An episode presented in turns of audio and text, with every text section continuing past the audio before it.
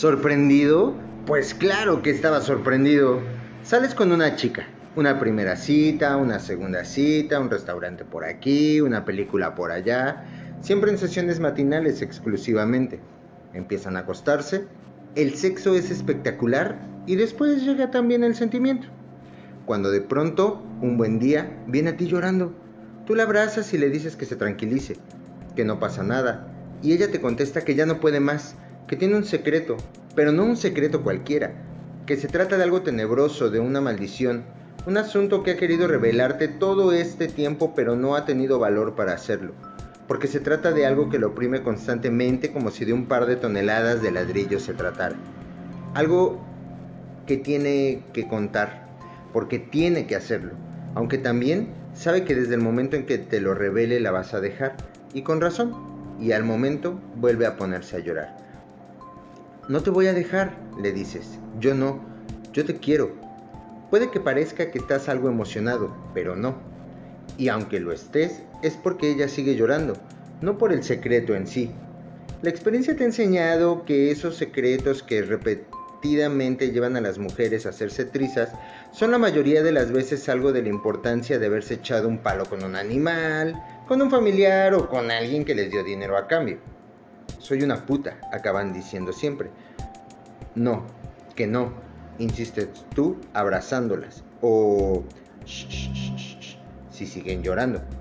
De verdad que es algo muy gordo, insiste ella, como si hubiera descubierto esa despreocupación tuya que tanto has intentado ocultar. Puede que dentro de ti suene espantoso, le dices, pero es por la acústica.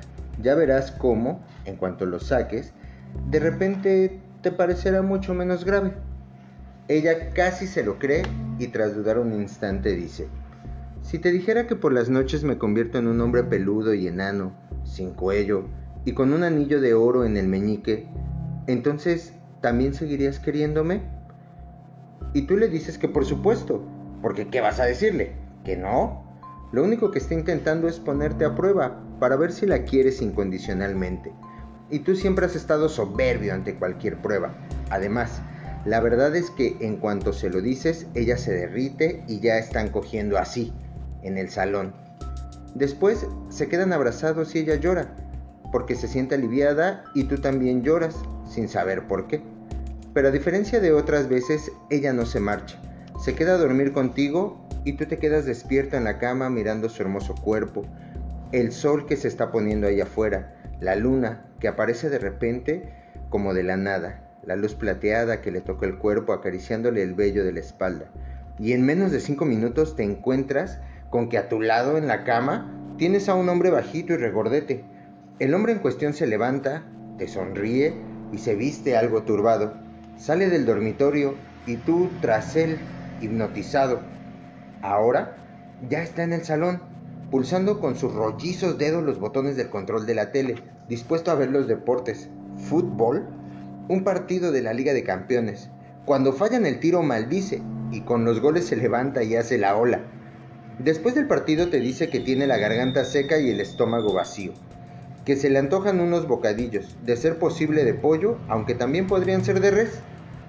Así que tú te subes con él en el coche y lo llevas a un restaurante cercano que conoce. La nueva situación te tiene preocupado, muy preocupado pero no sabes muy bien qué hacer porque la central neuronal de la decisión está paralizada. La mano cambia las marchas mientras bajas hacia Ayalón, como la de un robot, y él, en el asiento de al lado, tamborilea en el tablero con el anillo de oro que lleva en el meñique.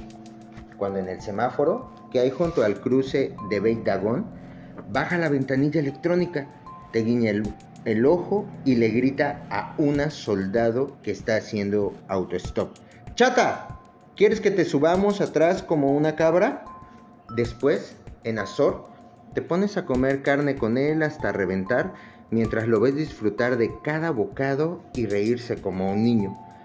Y todo el rato te dices a ti mismo que no es más que un sueño, un sueño extraño. Es verdad, pero de esos de los que enseguida te vas a despertar. A la vuelta le preguntas dónde se quiere bajar, pero él se hace el sordo y pone cara de pobrecito.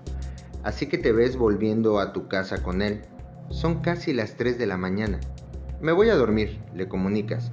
Y él te dice adiós con la mano desde el puff y sigue con la mirada clavada en el canal de la moda. Por la mañana te despiertas cansado, con un poco de dolor de estómago y le encuentras en el salón, todavía dormitando. Pero en cuanto has terminado de bañarte, se levanta, te abraza con cierto aire de culpabilidad y tú te sientas demasiado confuso como para decirle nada. El tiempo pasa y siguen juntos. El sexo no hace más que mejorar día con día. Ella ya no es tan joven ni tú tampoco. Así que un buen día te encuentras hablando de tener un hijo. Por la noche tu gordito y tú se la pasan en grande cuando salen, como nunca te la habías pasado en la vida. Te lleva a restaurantes y a bares de los que antes no te sonaba ni el nombre. Bailan juntos encima de las mesas y rompen platos y más platos como si el mañana no existiera. El gordito es un poco grosero, sobre todo con las mujeres.